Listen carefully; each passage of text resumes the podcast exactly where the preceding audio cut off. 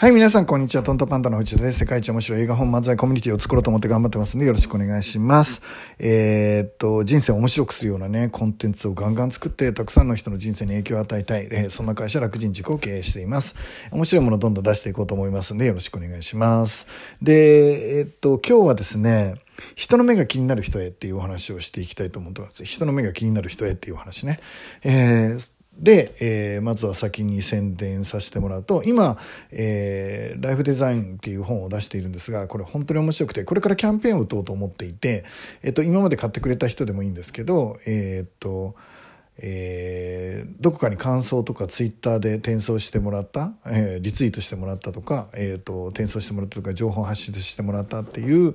えー、内容のものを教えてもらったら何か、えーと、プレゼントをあげるような企画を、まあ、ここ数日中にしたいなと思っています。で、えーと、1万に向けてね頑張っていきます。で1万になったら、えー、と1万という実績を持って10万書いてくれる10万部を出してくれる作家のとさんのところにお願いしに行ってその10万の実績を持って100万部のチャレンジを始めてその100万部を出したっていう実績を持って、えーと、次にやりたいことがあるんですけど、まあえー、台湾それから沖縄に僕は行くことになりますが、えー、なんで行くことになるかはまたいずれ ここでもゆっくり話したいと思います。でその先にずっと続いていて、まあ、死ぬまでの間にねどこまで近づくか分かんないけど戦争のない世の中につくを作るにはどうしたらいいかなということをね、えー、と考えていきたいで実際に行動していきたいしまあ自分一人でね本当にできるとはまああの正直言うとあの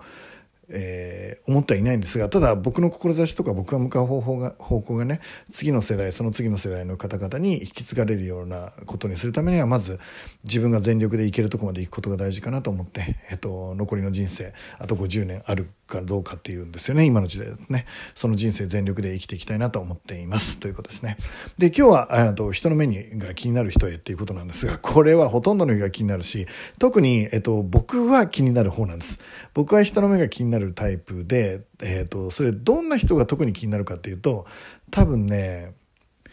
いろんな人の機嫌を伺ってた人が多いのかもしれないですよね。えっと、僕は、あの、家がですね、まあ、とにかく、父ちゃんは、まあ、もう、もちろん、あの、ライフデザインの本の中でも父ちゃんのこと書いてますが、僕にとっては本当に憧れの面白い父ちゃんだと思うんですが、まあ、とにかく暴力がひどい人で、怒鳴り声がもううるさい人なので、みんなビクビク、周りの人ビクビクしてるんですよね。なので、えっと、その、あの、父ちゃんの機嫌とかをですね、ずっと、何、あの、気にしながら、あと僕3兄弟の一番下なので、上の2人の兄ちゃんはもうとりあえず殴られたら終わりっていう力の差は歴然だったので、なんとかうまく機嫌を取りながら自分の悔しい気持ちをうまく晴らすみたいなのを、まあ、調整してきたっていうのもあって、人の機嫌とかには結構敏感な方なんだと思うんですよね。なので、そういう人って、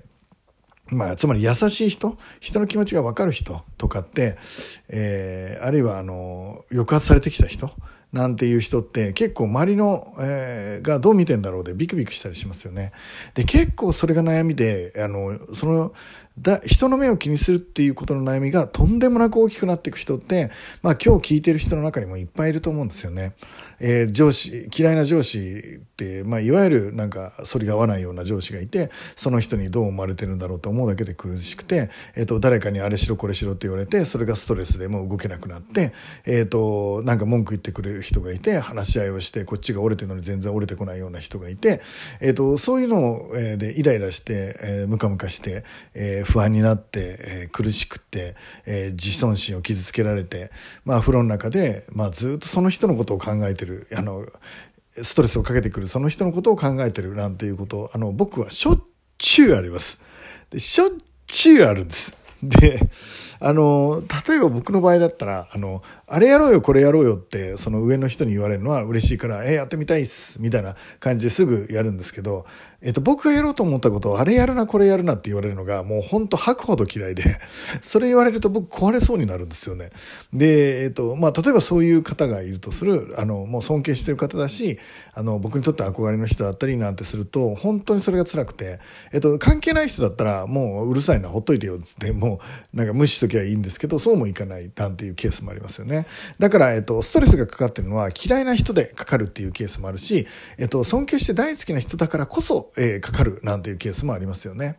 えっと、人間関係が一番苦しくなるのって案外その近い人からの関係性で苦しくなることが多くて、人間関係が遠い人っていうのはそんなにあの、心の影響も当てにくいのかなと思ってます。職場が一緒とか、えー、まあ家族だとか親友だとか、えー、愛してる人だとか、まあそういう人に影響を受けるんだと思うんですが、まあ、それも含めてですね、いろんな方からのストレスで僕らはあの悩みが増大してくるっていうのは、まあ皆さん共通のところなんじゃないかなと思ってます。で、そういう時にね、まあ本当にそれを解決していくって難しいんですが、えっと、大きくは2つ、えー、できることがあると思っています。論理的にはね。いや、もちろんその渦中にいたら、全然こんな論理的にはなんて考えられないぐらい、あの、僕も憂鬱になるし、周りから見てても、ああ、藤田さんちょっと今日イライラしてるなみたいに見られちゃうこともあります。なので、えっと、偉そうなことは僕は何一つ言えないっていうことなんですが、まあ、いろいろ苦しんできた中で、えっと、僕なりに見つけてきた2つのことを今日は紹介させてもらおうと思ってます。で、大きくは2つですね。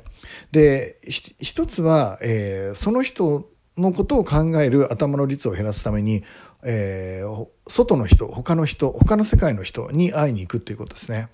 えっ、ー、と、その人と自分の関係性が、例えば職場の関係だとすると、人生がその職場だけだもうほぼ仕事、その職場が人生の8割なんてなってると、その8割が嫌いな人との関係性の中で生まれちゃうよね。でも、えっ、ー、と、職場が3割、えー、家族が3割、えー、友達が、えー、とか遊びとかこういう関係が2割、趣味が2割なんていう、まあ世界観で生きてる人だったら、まあその職場でのストレスなんて、その3割の中の一部になるので、まああの、大きさとしてはそんな、あの、占める量としてはそんなに大きくないので、まあ、耐えられるようになるかなっていうことですね。えー、つまり問題が大きく見えてるのは、もう本当に世界が狭いから、えー、その中に没頭しちゃって、その世界が100になると、そこでの課題が100になっちゃうんですよね。でも、えっ、ー、と、そこの課題が、まあ10だったら、えー、そこでの問題なんてどんなマックスでも10度までですから、あれも大したことないっていうことになるということで、えっ、ー、と、一つ目は、えっ、ー、と、いろんな人に会いに行く。特に違う世界の人、えっ、と、そのストレスを与えてくれる人と違う世界の人に会って、どうやって乗り越えたらいいのかななんていう客観的なアドバイスをもらったり、もらわなかったとしても、まあそういう人との時間を過ごすだけでも、えっ、と、まずその、え問題の辛さっていうのは、え減ってくるかなと思っています。で、二つ目の方法。二つ目の方法はですね、必ずそういうことがあったら、えっ、ー、と、自分は、えー、の成長ですね。自分の幸せ、自分の成長、つまりベクトルを自分に、えー、向けるっていうことですね。その人どうにかならないかなとか、その人変わんないかなとか、その人いなくならないかなとか、いう、いう発想をしてると、えっ、ー、と、なかなかストレスがなくならなくて、結果的にその人から離れる、えー、職場を辞めるっていう選択肢になります。もちろん、あの、どうしてもっていう場合は、その選択肢はすごくいい選択肢になるケースもあります。でも、あの、僕の見てきた多くのケースでは、その嫌な人の関係性がうまくいかなくて、えっ、と、他の職場、他の環境に移ったとしても、また同じようなその人が、別のそういうストレスを与えてくる人が出てくるっていうケースを結構見ています。で、なので、えっ、と、まあ、思いっきり逃げるっていうのも一つにあると思うんですが、えっ、と、一方ですね、ベクトルをその人なんとかならない、その人苦しいなって思うっていうのはもちろんあると思うし、僕も当然あるんですけど、えー、その上でですね、なんとか頑張って自分の方にベクトルを向けてね、えっ、と、もっともっと成長できないかなっていうことを考えます。えー、例えば、あと恋愛だったら、その人を大好きだから、その人にこっちを向いてもらえないと苦しくてしょうがないっていう時があって、もうほんとこっちを見てほしいって思うような恋愛もあると思うんですけど、えっ、と、それ苦しくて、もうなんかできんだったらもちろんしたらいいと思うんですけど、なかなかできにくいし、このままでいったら自分がなんかストッカーっぽくなっちゃうとか、なんか悩んだりしますよね。で、せっかくできた関係を壊しちゃうのは相手に申し訳ないし、えっ、と、なんか自分も本意じゃないなっていう時ありますよね。人間関係そんな簡単じゃないから。で、その時は、えっ、と、まずは自分がレベルを上げると。あなたが男だったら男子力を上げる。まあ、男子力を上げるっていうのは当たり前だけど、練習を上げる。えー、コミュニケーション能力を上げる。えー、夢を持つ。なんていうのは当たり前じゃないですか。だからまずそこ、自分が求める、あの、素敵な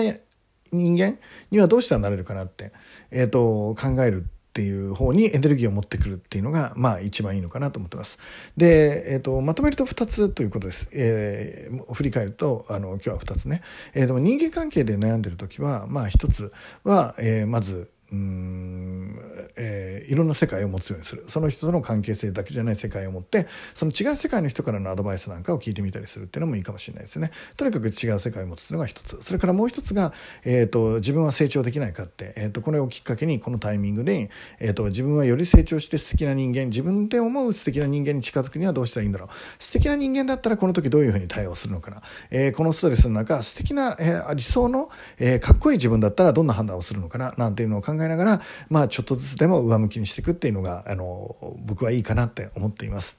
えっ、ー、と以上2つなんですがもう確かにね、えー、分かります、えー、いくら言ったところで、えー、やっぱり大きくなってる問題をね今僕が言ってるようなことで解決できないかもしれないんだけどちょっと考えてください。え、人間の幸せってやっぱり昨日より明日明日より明後日徐々にできないことができるようになったり成長したりっていうところに一番大あの人生の面白さみもあると思うし楽しくもなっていくと思うんだよね。えっ、と成功するとか、えー、失敗するとかあの人に勝ったとか負けたとかもちろんそういうのはきっかけでね、えーと、面白おかしく目指したらいいと思うんですが本質的には昨日の自分よりも今日の自分の方が成長してるなってできるようになったなって、えーと、憧れの自分に近づいてる素敵な自分に近づいてるって思えるようなね、えー、できなかったことができるようになったんだなんていうね、えーと、そういうことに価値を置いて生きること、えー、自分の成長に価値を置く。ベクトルをあくまでも自分に持ってくるとより幸せな生き方ができるんじゃないかなって思っています。えー、と雨が続いて、えー、ふあのまあちょっとねパッと晴れやかにってわけにいかないし、